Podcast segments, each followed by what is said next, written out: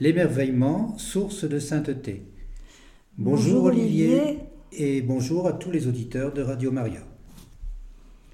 Nous allons tout de suite prier notre Seigneur avec le diacre Martial Codou et nous laisser émerveiller. Bonjour Christine et Bernard et bonjour à vous tous, amis techniciens, animateurs de Radio Maria et bien sûr bonjour à vous toutes et à vous tous, auditrices et auditeurs de Radio Maria France, frères et sœurs dans le monastère invisible de Saint Jean-Paul II. Quelle joie de vous retrouver par cette émission. Nous vivons une communion d'amour extraordinaire et tout de suite nous allons confier notre main à la Vierge Marie qui va nous guider pour faire le signe de la croix et nous accompagner pour entrer dans le repos du Seigneur afin de, après ce pèlerinage intérieur au plus profond de notre cœur, afin de rencontrer celui-là même qui fait notre unité, notre Seigneur et notre Dieu. Guidés par la main de Marie, signons-nous au nom du Père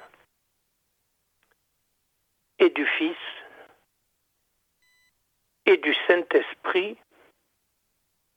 Amen. Nous descendons dans notre cœur avec Marie. Mon Seigneur et mon Dieu, tu es là, je suis là. Tu m'aimes, je t'aime. Ô mon Seigneur, je ne te vois pas, mais je crois que tu es là, que tu n'es pas un Dieu lointain et inaccessible. Je crois au contraire que tu es tellement proche de moi intimement, que tu habites au plus profond de moi. Je crois qu'il y a en moi un secret, un mystère et des profondeurs insondables. Je crois que tu es en moi, comme un appel, comme un ferment, comme une source cachée qui jaillit en vie éternelle. Je crois que ton visage est imprimé dans mon cœur et que mon vrai nom est caché en toi. Je crois que tu es le ciel intérieur à moi-même et qu'en moi est le sanctuaire de la divinité et le puits de la vie éternelle. Je t'aime, Jésus, et je veux n'être qu'à toi. Je ne veux que vouloir te louer, avec ton saint nom et ta fidélité. Je veux n'être qu'à toi, Jésus. Je t'aime. Rien n'est plus beau que ton nom. Rien n'est plus saint que le sang du pardon. Je veux n'être qu'à toi, Jésus, mon roi. Je t'aime. Toutes les grandes personnes ont d'abord été des enfants, mais peu d'entre elles s'en souviennent. Antoine de Saint-Exupéry. Cette émission voudrait vous proposer une alternative à cette course folle qui est devenue la vie aujourd'hui, vie si souvent oppressante et privée d'espérance. Avec le soutien du frère Jean-François de Louvancourt, nous allons pénétrer l'expérience vécue par les pastoraux de Fatima qui est à la portée de tous. Il y a cependant une condition où il faut que s'établisse un réel lien d'amitié entre les auditeurs et ses enfants. Alors, pourquoi ne pas suivre nous-mêmes, avec François et Jacinthe, ce chemin d'émerveillement et de gratitude? Pourquoi ne pas nous mettre comme eux à cette école de vie? La souffrance, échec ou mission Quelques 800 000 personnes se suicident chaque année dans le monde, soit une toutes les 40 secondes. C'est ce qui ressort d'un rapport de l'Organisation mondiale de la santé, publié le jeudi 4 septembre 2023. Il relève que ce chiffre est supérieur à celui des victimes de guerre ou de catastrophes naturelles, un phénomène jugé inacceptable par l'OMS. La majorité des personnes qui se suicident ont plus de 50 ans. Mais le rapport souligne que le suicide est la deuxième cause de mortalité chez les jeunes âgés de 15 à 29 ans. l'absorption de pesticides, la pendaison et les armes à feu sont les méthodes de suicide les plus répandues. Le phénomène concerne deux fois plus d'hommes que de femmes. L'Asie du Sud-Est est également plus touchée que le reste de la planète avec un taux de suicide de 17,7 pour 100 000 habitants, supérieur à la moyenne mondiale qui s'établit à 11,4 pour 100 000. Dans des pays à forte tradition catholique comme l'Italie, 4,7 pour 100 000. Et l'Espagne, 5,1. Les taux sont nettement plus bas. La France, elle, se situe au-dessus de la moyenne mondiale, avec un taux de suicide de 12,3 pour 100 000 habitants. Une déstabilisation qui tourne à l'échec. Elle arrive souvent comme un coup de tonnerre, sans prévenir, alors que le ciel est serein et que tout va pour le mieux. Cette intruse, jamais désirée, toujours redoutée et source d'étonnement par sa soudaineté et bouleversement qu'elle apporte, c'est la souffrance. Elle est spirituelle ou morale, psychologique ou physique, qu'elle soit extériorisée ou dissimulée, tardive ou précoce, elle déstabilise et fragilise sans épargner personne, pas même les enfants. Les petits bergers l'ont expérimenté avec force à partir du 13 mai 1917, jour où, partis avec leurs brebis dans la campagne, ils voient tout à coup un premier éclair, puis un second, il vaut mieux rentrer à la maison, dit Lucie à ses petits cousins, car voici des éclairs, il pourrait venir un orage. Qui dit éclair dit tonnerre. Il est vrai qu'ils n'entendent pas le tonnerre ce jour-là. Mais la foule, par exemple le 13 août, entendra soudain comme un grand coup de tonnerre. Les petits bergers étaient incarcérés et dans l'impossibilité de se présenter au rendez-vous avec Marie une façon pour le ciel de montrer sa désapprobation. Tous les gens, racontera ensuite un témoin, se turent, effrayés. Quelques-uns se mirent à crier qu'on allait mourir. La foule commença à se disperser. En fait, personne ne mourut. Notre-Dame est donc apparue le 13 mai au Petit Berger. Certains ne manqueront pas de penser à part eux quelle chance ils ont eu Ce privilège, on voudrait bien l'avoir aussi, au moins une fois. À supposer que Notre-Dame nous apparaisse, que nous dirait-elle?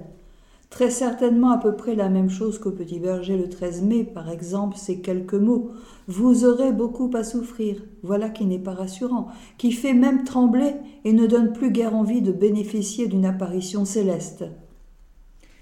Mais les petits bergers ne se sont pas dérobés devant l'annonce de ces souffrances d'ailleurs non précisée, mais toujours inquiétante, quelle qu'elle soit.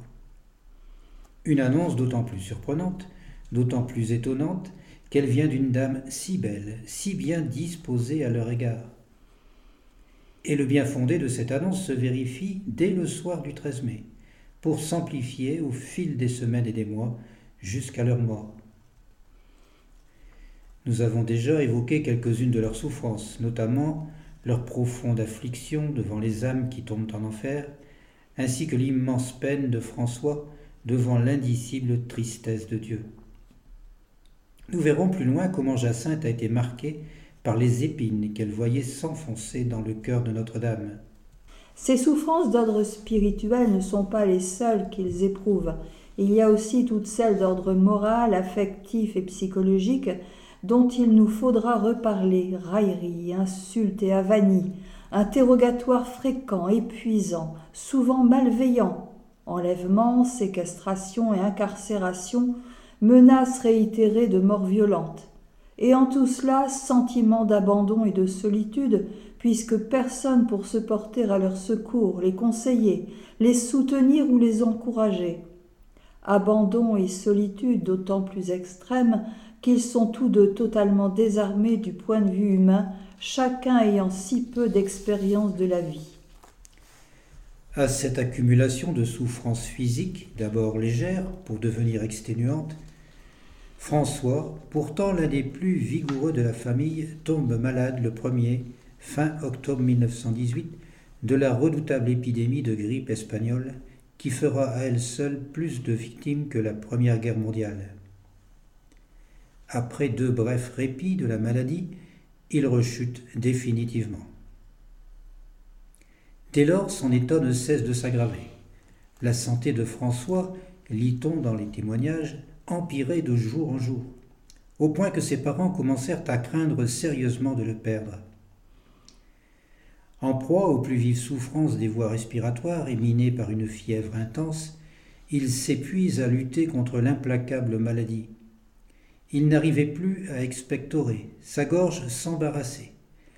La fièvre montait, montait, il avait de grandes difficultés à prendre ce qu'on lui présentait, la faiblesse et l'épuisement augmentaient rapidement et laissaient prévoir un dénouement tout proche. Finalement, emporté par la maladie, il meurt le 4 avril 1919. Il n'a que dix ans et neuf mois. Jacinthe contracte le même mal quelques jours seulement après son frère, mais à la différence de celui-ci, elle doit être hospitalisée une première et même une seconde fois. Elle en connaît d'ailleurs la raison, tout le moins déroutante. Notre-Dame veut que j'aille dans deux hôpitaux, mais ce n'est pas pour me guérir, c'est pour que je souffre davantage. Elle séjourne donc dans un premier hôpital, mais les deux mois qu'elle y passe sont un martyr continu. Peu après son retour à la maison, elle reçoit la visite d'un ami de la famille dont voici la pénible impression. Jacinthe est squelettique. Ses bras sont d'une maigreur effrayante, elle a toujours de la fièvre. Son aspect fait pitié. Sa seconde hospitalisation a lieu six mois plus tard. Son départ est déchirant comme s'en souvient Lucie. Ses adieux fendaient le cœur. Elle resta longtemps les bras autour de mon cou tout en pleurant. Il faut dire qu'en six mois, son état général s'était fortement dégradé.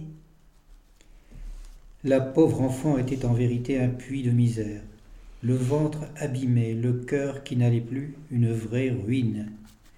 Le motif de son admission. Pleurésie purulente de la cavité gauche avec fistule, ostéite des septième et huitième côtes du même côté.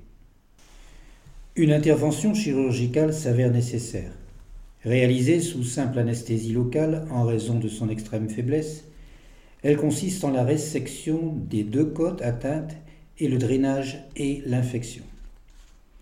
L'intervention est pour elle très éprouvante et lui laisse à la poitrine une plaie large comme à la main, dont les douleurs se ravivent atrocement à chaque pansement.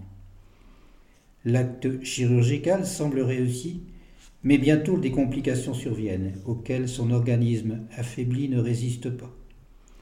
Lorsqu'elle meurt, seule à l'hôpital, elle n'a même pas dix ans, exactement neuf ans et onze mois.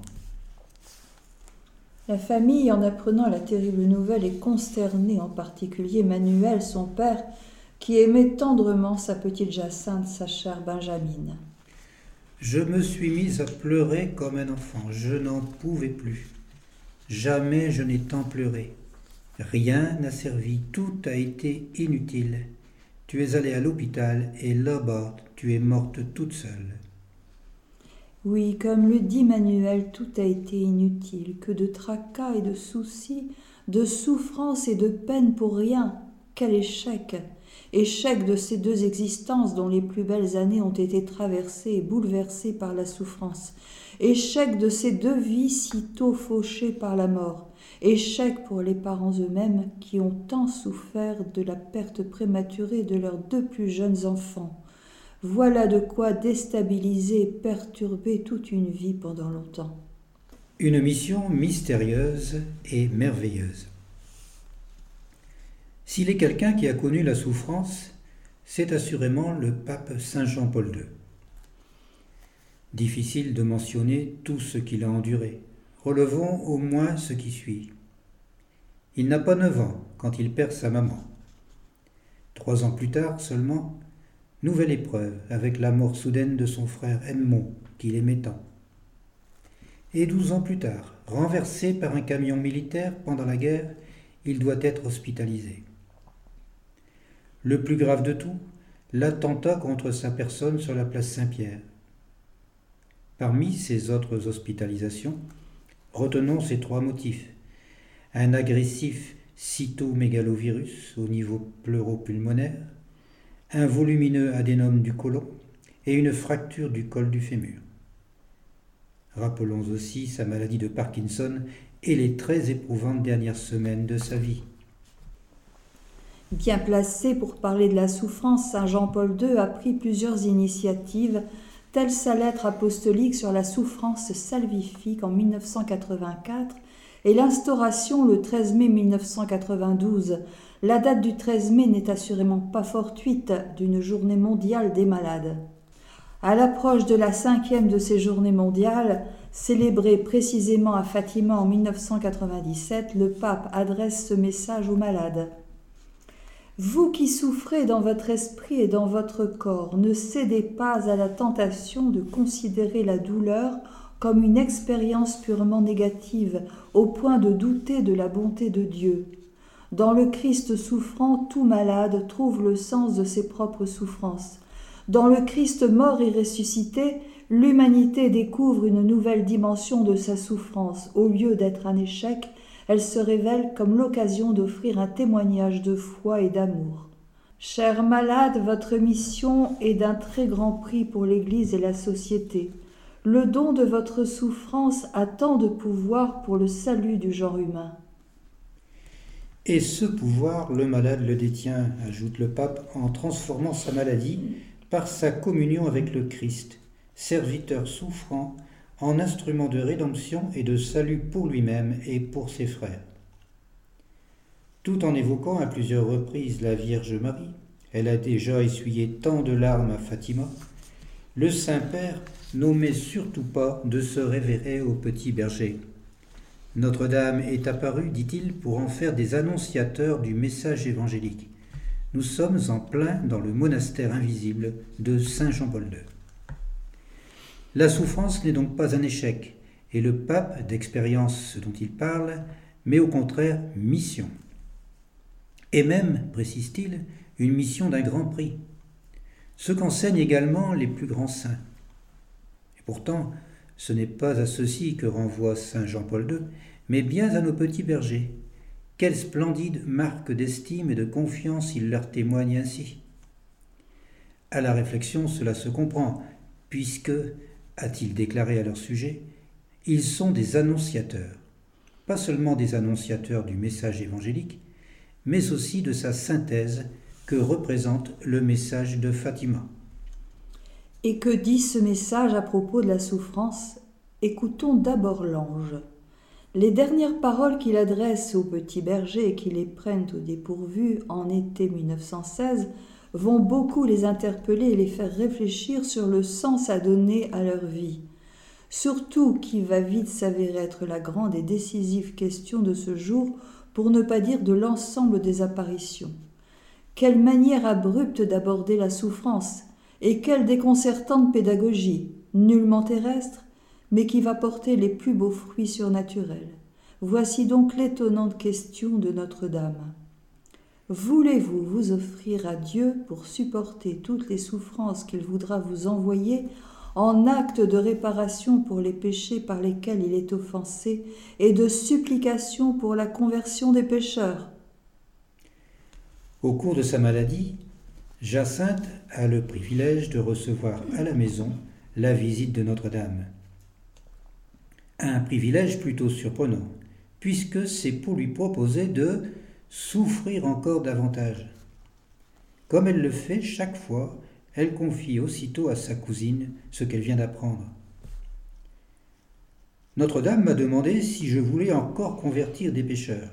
Je lui ai dit oui. Elle m'a dit que j'irai dans un hôpital et que là je souffrirai beaucoup, que je souffrirai pour la conversion des pécheurs, en réparation des péchés commis contre le cœur immaculé de Marie et par amour pour Jésus. Qu'il s'agisse de l'ange ou de Notre-Dame, tous sont donc porteurs d'un message de souffrance, un message auquel les petits bergers ne s'attendaient aucunement, qui s'avère si peu attrayant, c'est le moins que l'on puisse dire, et qui n'aurait pas manqué de provoquer notre révulsion s'il nous avait été adressé. Pourtant ils sont séduits, mystérieusement et merveilleusement séduits. Mais pourquoi sont-ils séduits de la sorte? C'est parce qu'ils se sentent infiniment respectés. Loin de chercher à les influencer, l'ange leur a simplement donné un conseil, il est vrai inattendu et audacieux, mais cela restait d'ordre du conseil et libre à eux d'en tenir compte ou de temporiser, voire de passer outre. Notre-Dame, elle, fait preuve d'une extrême délicatesse. Sans même leur prodiguer le moindre conseil, elle s'est contentée de leur poser une question. On a même l'impression qu'elle a hésité un instant car elle savait bien qu'elle s'adressait à des enfants très jeunes et non préparés à recevoir pareil message, encore moins à être les premiers à le faire passer dans leur propre vie. Ce qui les séduit plus encore, c'est de se sentir profondément aimés. À peine l'ange a-t-il fini de leur parler que Lucie précise. Ces paroles se gravèrent dans notre esprit comme une lumière qui nous faisait comprendre qui est Dieu, combien il nous aime et veut être aimé de nous. De fait, par cette lumière à l'intime d'eux-mêmes, ils perçoivent que le conseil de l'ange, puis la question de Notre-Dame, était uniquement suscité par l'immense amour de Dieu envers eux-mêmes, qui se voyaient choisis pour recevoir ce message céleste, et envers tous les hommes qui allaient en être les bénéficiaires. Pour saisir le lien étroit entre amour et souffrance, les petits bergers n'avaient rien, ni personne pour les éclairer, sinon la lumière qui accompagnait les paroles qu'ils entendaient. Tandis que nous, en lieu et place de cette lumière, nous avons par exemple les paroles de Saint Jean-Paul II pour nous éclairer. La souffrance humaine a atteint son sommet dans la passion du Christ et simultanément elle a revêtu une dimension complètement nouvelle et est entrée dans un ordre nouveau. Elle a été liée à l'amour, à l'amour qui crée le bien en le tirant même du mal, en le tirant au moyen de la souffrance. Ainsi les hommes peuvent-ils désormais trouver dans l'amour le sens salvifique de leurs souffrances et des réponses fondées à toutes leurs interrogations. Le pape François a invité les chrétiens à vivre l'étonnement, l'émerveillement devant la crèche lors de l'audience générale du 20 décembre. Si devant les mystères je n'arrive pas à l'étonnement, ma foi est superficielle, a-t-il déclaré. Si nous, chrétiens, regardons la crèche comme une belle chose, comme une chose historique, même religieuse, et que nous prions, ce n'est pas suffisant, a-t-il asséné en sortant de ses notes, et de poursuivre. Devant la naissance de Jésus, il faut l'étonnement. Si devant les mystères je n'arrive pas à l'étonnement, à l'émerveillement, ma foi est superficielle, une foi d'informatique. Devant le caractère sacré de la vie et de l'être humain, devant les merveilles de l'univers, l'unique attitude adéquate est celle de l'émerveillement, écrivait le pape Saint Jean-Paul II dans sa lettre aux artistes. De cet émerveillement pourra surgir l'enthousiasme.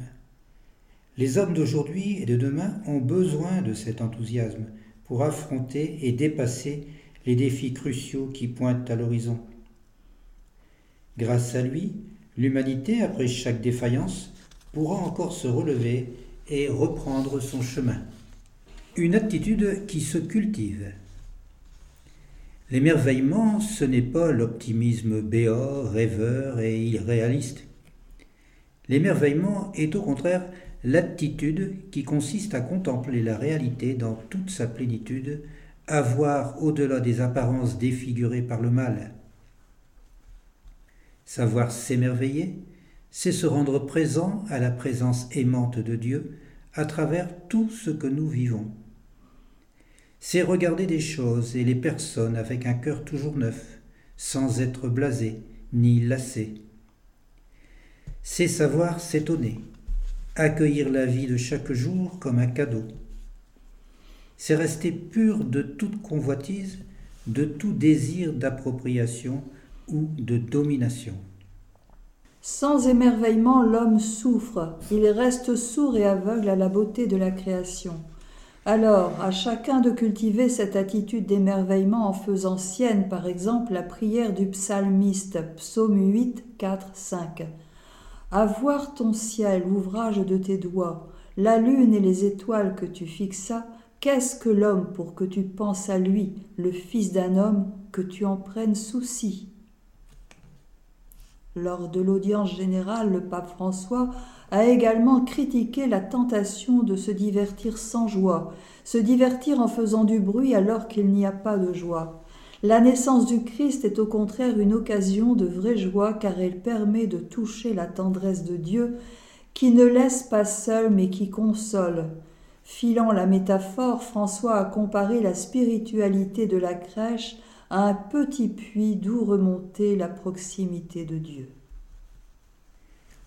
Nous avons aussi ce que dit le pape François dans sa première encyclique. Le chrétien sait que la souffrance ne peut être éliminée, mais qu'elle peut recevoir un sens, devenir acte d'amour, confiance entre les mains de Dieu qui ne nous abandonne pas, et de cette manière être une étape de croissance de la foi et de l'amour. À l'homme qui souffre, Dieu ne donne pas un raisonnement qui explique tout, mais il offre sa réponse sous la forme d'une présence qui accompagne, d'une histoire de bien qui s'unit à chaque histoire de souffrance pour ouvrir en elle une trouée de lumière. En sorte que les personnes qui souffrent deviennent pour les autres, selon la très belle expression du pape François dans sa même encyclique, des médiatrices de lumière. Ce qui achève de séduire les petits bergers, c'est la finalité de la souffrance telle que Notre-Dame la leur a signifiée. En aucun cas une souffrance voulue en tant que telle, pas même non plus une souffrance en vue de leur propre sanctification, mais une finalité, ou plutôt une double finalité purement désintéressée et surnaturelle. Dieu et les hommes. En d'autres termes, la réparation des péchés par lesquels Dieu est offensé, et d'autre part la conversion des pécheurs. Double finalité qui recoupe celle des sacrifices dont il a été question plus tôt. Mais ceux-ci, à la différence des souffrances, sont délibérément choisis. Cependant, les uns et les autres se rejoignent à leur point maximum, le plus grand des sacrifices qui existera jamais, celui de la croix, librement choisi par le Christ, est en même temps le sommet de toutes les souffrances possibles et non choisies. Telle est la mission que les petits bergers ont eu totale et déroutante surprise de se voir proposer. Une mission d'un très grand prix, comme nous l'a assuré Saint Jean-Paul II. Mieux encore, une mission pour l'Église, la société. Et le pape d'insister, comme nous l'avons, une mission qui possède tant de pouvoir pour le salut du genre humain. En s'adressant aux malades aussitôt après la messe de canonisation de François et Jacinthe le 13 mai 2017, le pape François ira dans le même sens. Votre présence silencieuse mais plus éloquente que beaucoup de paroles, votre prière, l'offrande quotidienne de vos souffrances unies à celle de Jésus crucifié pour le salut du monde, l'acceptation patiente et même joyeuse de votre condition, tout cela représente une ressource spirituelle un patrimoine, un précieux trésor pour l'Église et pour le monde. Le pape n'omet pas de se référer leur mission.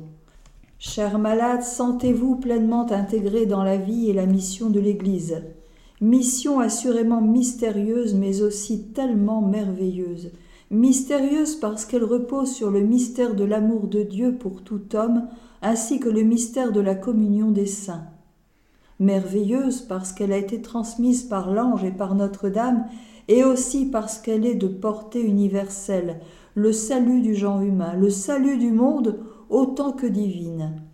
Réparer les crimes commis contre Dieu, merveilleuse également par la réponse toute spontanéité et de disponibilité des petits bergers, réponse à la fois totalement libre, résolue et courageuse, oui, nous le voulons.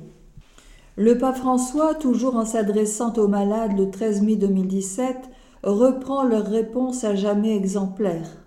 Aujourd'hui, la Vierge Marie nous répète à la question qu'elle a posée il y a cent ans au petit berger Voulez-vous vous offrir à Dieu? La réponse Oui, nous le voulons nous permet de comprendre et d'imiter leur vie. Réponse qui les a conduits à la plus belle sainteté jusque dans la souffrance et qui conduira à une même sainteté quiconque entreprend de les suivre et de les imiter. Une totale disponibilité. Dire oui, c'est se montrer accueillant et vaillamment prêt à tout. Aucun problème aussi longtemps que les circonstances sont favorables. Mais comment réagir lorsqu'une rude épreuve survient? Et lorsque les épreuves s'accumulent? Et quand on est aussi jeune que François et Jacinthe en ce jour du mois de mai où ils répondent oui à Notre-Dame Face aux épreuves qui ne tardent pas à fondre sur eux, leur réaction immédiate est de suivre le conseil de l'ange. Surtout, accepter et supporter les souffrances.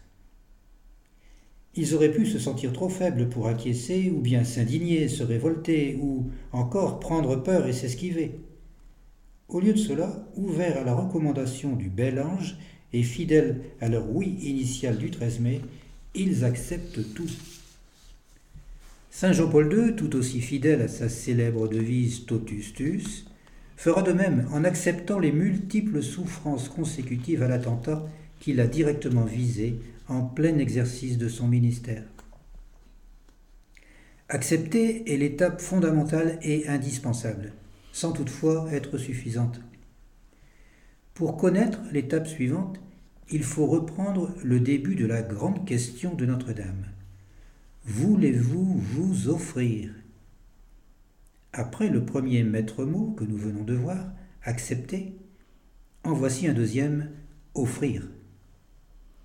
Une offrande qui comporte par elle-même un double effet. Éviter le recroquevillement sur soi, sur son sort, sur le seul horizon de ses préoccupations, et d'autre part rester en contact avec la vie qui continue autour de soi et dans le monde.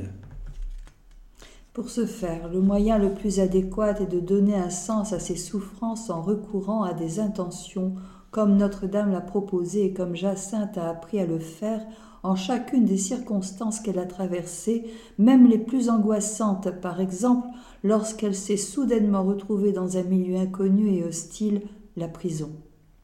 Comment une enfant de sept ans seulement, ainsi incarcérée, coupée du monde et menacée, n'aurait-elle pas été en proie à la plus vive anxiété? Même dans ces conditions extrêmes, elle trouva la force de se surpasser. Le visage baigné de larmes, les mains et les yeux levés au ciel, elle fit cette offrande. Ô mon Jésus, c'est par amour pour vous, pour la conversion des pécheurs, pour le Saint-Père et en réparation des péchés commis contre le cœur immaculé de Marie. Saint Jean-Paul II, lui aussi soudainement plongé dans les plus grandes souffrances, fera une même offrande également accompagnée d'intentions depuis l'hôpital romain où il est soigné après l'attentat qui faillit lui coûter la vie. J'offre mes souffrances pour l'Église et pour le monde. Reste la dernière étape, la plus déterminante en ce sens qu'il s'agit de persévérer. Mais de persévérer jusqu'au bout dans la fidélité à l'acceptation et à l'offrande posée préalablement, quelle que soit la rudesse de l'épreuve ou l'acuité de la souffrance. Étape en deux volets, aussi indissociables que l'avers et le revers d'une médaille. Premier volet, la radicalité de l'offrande. Radicale consistant dans le don total de soi-même. Pas seulement l'une ou l'autre souffrance, et pour autant qu'elle ne soit pas trop pénible ou trop persistante. Mais toutes celles qui surviennent, sans les rechercher aucunement, sans se lamenter non plus. Il est d'ailleurs frappant de constater que le mot tout, un troisième maître mot, lui-même inséparable du mot amour, comme on va le voir, revient souvent chez les petits bergers, jusque dans les moments les plus difficiles. Ainsi chez François. Notre-Dame a dit que nous aurions beaucoup à souffrir. Peu importe. Je souffrirai tout ce qu'elle voudra. Ce que je veux, c'est aller au ciel. Même disposition chez Jacinthe le jour où elle fait ses dernières recommandations à son frère quelques jours avant qu'il parte pour le ciel. Dis à notre Seigneur et à Notre-Dame que je souffrirai tout ce qu'ils voudront pour la conversion des pécheurs et en acte de réparation au cœur immaculé de Marie. Or, ce qui les anime et les soutient dans le don total d'eux-mêmes et de leur interminable souffrance, c'est leur confiance sans bornes, leur amour passionné et inébranlable. Lorsque Lucie demande à François dans les derniers jours de sa vie s'il souffre beaucoup, il lui fait cette réponse on ne peut plus limpide. Oui, mais je souffre tout par amour pour notre Seigneur et par amour pour Notre-Dame. Même réponse de la part de Jacinthe le jour où sa maman lui apporte, tandis qu'elle est très malade et confinée dans sa chambre, un délicieux bouillon fait maison, mais qu'elle n'absorbe désormais qu'à grand-peine. Sa maman partie, elle avoue à Lucie Cela me coûte de plus en plus de prendre du bouillon, mais je ne dis rien. Je prends tout par amour pour notre Seigneur et pour le cœur immaculé de Marie, notre petite maman du ciel. Si l'un et l'autre avaient eu à choisir une devise, ils auraient pu adopter celle-ci, valable pour la vie, pour toujours, y compris dans les circonstances les plus éprouvantes, tout par amour. Devise apparentée à celle de Saint Jean-Paul II, Totus tuus. Tout à toi, tout à Notre-Dame. Ces deux devises s'harmonisent si bien entre elles qu'on pourrait ainsi compléter la première étant celle de Saint Jean-Paul II et la seconde, celle des petits bergers, tout à Notre-Dame par amour. Tout par amour pour Notre-Dame, mais qui est vraiment capable d'une disponibilité aussi totale? À vrai dire, personne. C'est pourquoi pareille disponibilité appelle un second volet, le secours de la Vierge Marie. Et justement, touché par la confiance sans borne des petits bergers et leur totale disponibilité, Notre-Dame se montre elle aussi, totalement disponible et d'une incroyable confiance en eux, jusqu'à leur proposer ce qu'elle a de plus précieux au monde, ou plutôt dans le ciel, son cœur, comme elle l'a elle-même assuré à Lucie. Tu souffres beaucoup Ne te décourage pas, je ne t'abandonnerai jamais. Mon cœur immaculé sera ton refuge et le chemin qui te conduira jusqu'à Dieu. Comme Jacinthe a aimé ces paroles de Notre-Dame, et comme elle les a faites siennes aussitôt, au point d'en venir à cette confidence que l'on sent avoir surgi du plus intime d'elle-même, cette dame a dit que son cœur immaculé serait ton refuge et le chemin qui te conduirait à Dieu. N'aimes-tu pas cela beaucoup?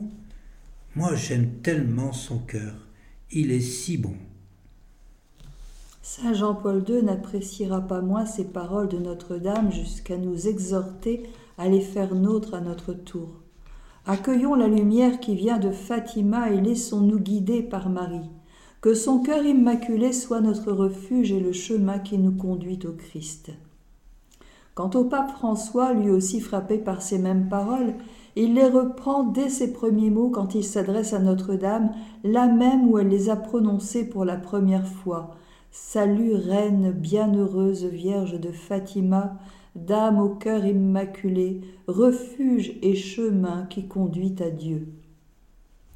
Pour être un refuge assuré et toujours offert à qui souffre et souffre beaucoup, le cœur immaculé de Notre-Dame est aussi le chemin qui conduit à Dieu, à Dieu qui est lumière. Cette incomparable lumière dont nous aurons à reparler plus loin tant elle est essentielle dans la spiritualité des petits bergers. Mais son rôle s'affirme déjà comme majeur ici, comme l'a souligné le pape François dans son homélie du centenaire des apparitions. Devant nos yeux, nous avons comme exemple Saint François Marteau et Sainte Jacinthe, que la Vierge Marie a introduit dans la mer immense de la lumière de Dieu et y a conduit pour l'adorer. De là leur venait la force de surmonter les contrariétés et les souffrances.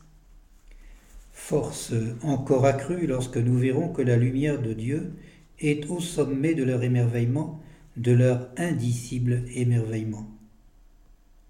Mais comment s'assurer de l'authenticité des dispositions de François et de Jacinthe, comme d'ailleurs des dispositions de quiconque souffre beaucoup il existe un moyen d'autant plus infaillible que nul ne peut le feindre ou donner le change. C'est la bonne humeur, plus forte que tous les mots. C'est la joie profonde qui habite le cœur et rayonne sans même qu'on s'en aperçoive. C'est l'inaliénable conviction que la vie est belle, quoi qu'il arrive.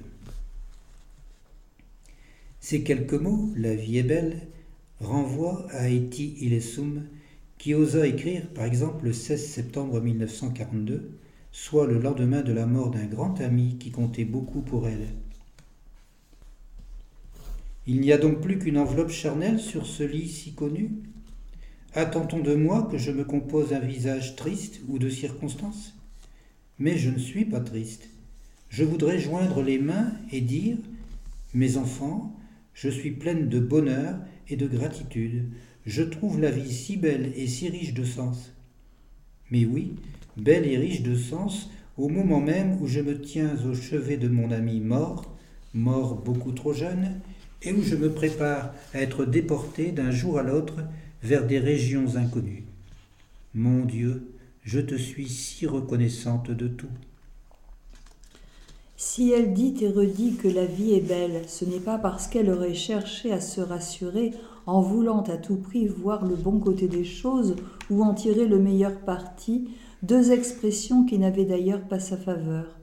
Mais c'est bien plutôt parce qu'elle était reconnaissante de tout, parce qu'elle voulait toujours voir l'ensemble des choses, c'est-à-dire aussi bien le côté répulsif que le côté favorable, sans minimiser l'un ou privilégier l'autre, tous deux faisant partie d'une même réalité à assumer en tous ses aspects.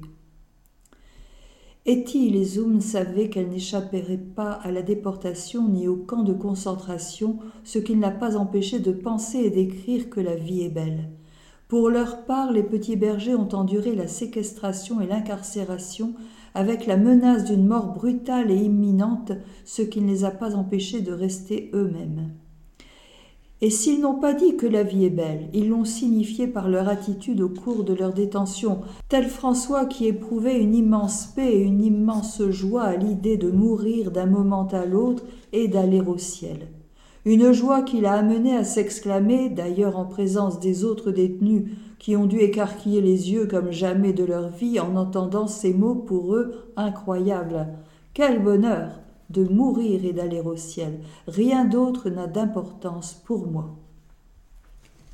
Même attitude de sa part pendant la grave maladie qui le terrasse chaque jour un peu plus et dont l'issue devenue inévitable et sa mort prochaine et si précoce, loin de se laisser aller au désespoir, loin de se plaindre ou de récriminer contre tout et rien, au point que sa maman n'arrive pas à savoir ce qui lui plaît ou le rebute, il est toujours heureux et souriant, comme nous le rapportent les témoignages. À le voir toujours bien disposé, prêt à sourire, joyeux même, on pouvait se tromper sur la gravité de son état. Quant à Jacinthe, quelle est sa réaction lorsqu'elle apprend qu'elle doit être hospitalisée à Villanova de Orem Les mêmes témoignages nous le disent. Elle était heureuse d'aller à l'hôpital pour montrer à Marie son amour en y souffrant plus qu'à la maison. Attitude confirmée par Lucie lorsqu'elle lui rendit visite dans sa chambre d'hôpital. Je la revis avec la même joie de souffrir par amour pour le bon Dieu et pour le cœur immaculé de Marie, pour les pécheurs et pour le Saint-Père. C'était là son idéal et ce dont elle parlait.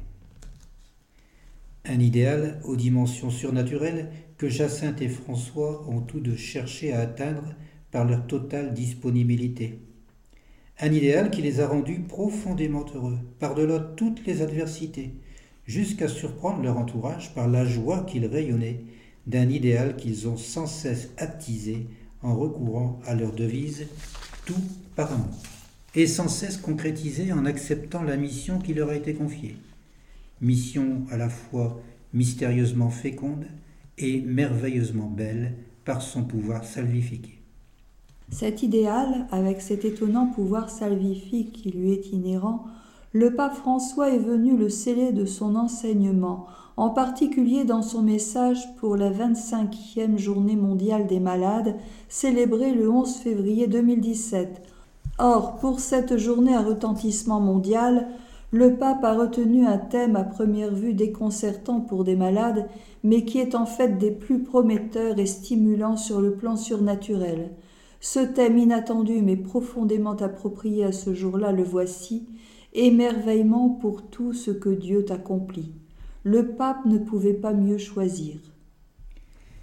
Vivre dans un émerveillement perpétuel, cet émerveillement qui est la plus belle forme de l'amour, voilà l'idéal qu'ont cherché à atteindre sur la terre nos petits bergers et ce qu'ils vivent désormais dans le ciel pour l'éternité. Et voilà, c'est fini pour aujourd'hui. Rendez-vous le vendredi 23 février 2024 à la même heure pour la suite de cette émission. L'acte le plus éminent qui soit. J'ai dans le cœur de manière très, très forte que le monastère invisible de Saint Jean-Paul II est euh, associé vraiment à, euh, à Fatima, aux apparitions de Notre-Dame de Fatima. Et donc, euh, je crois que nous en avons conscience, eux aussi, à Fatima, et euh, cette euh, prière de réparation que nous vivons les premiers samedis du mois pour répondre à l'appel de notre maman céleste est vraiment quelque chose de très important et que je vous conseille vivement, je ne peux pas vous l'imposer, mais tous les membres du monastère invisible de Jean-Paul II, toutes les auditrices et tous les auditeurs de Radio Maria, et faites-le savoir autour de vous, je vous demande si vous le voulez bien, parce que c'est très très important, c'est vital, et bien associez-vous à cette prière et de tout votre cœur. Voilà.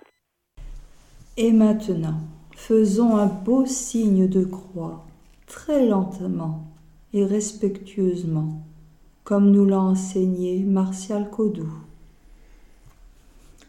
Au nom du Père et du Fils et du Saint-Esprit, ainsi soit-il.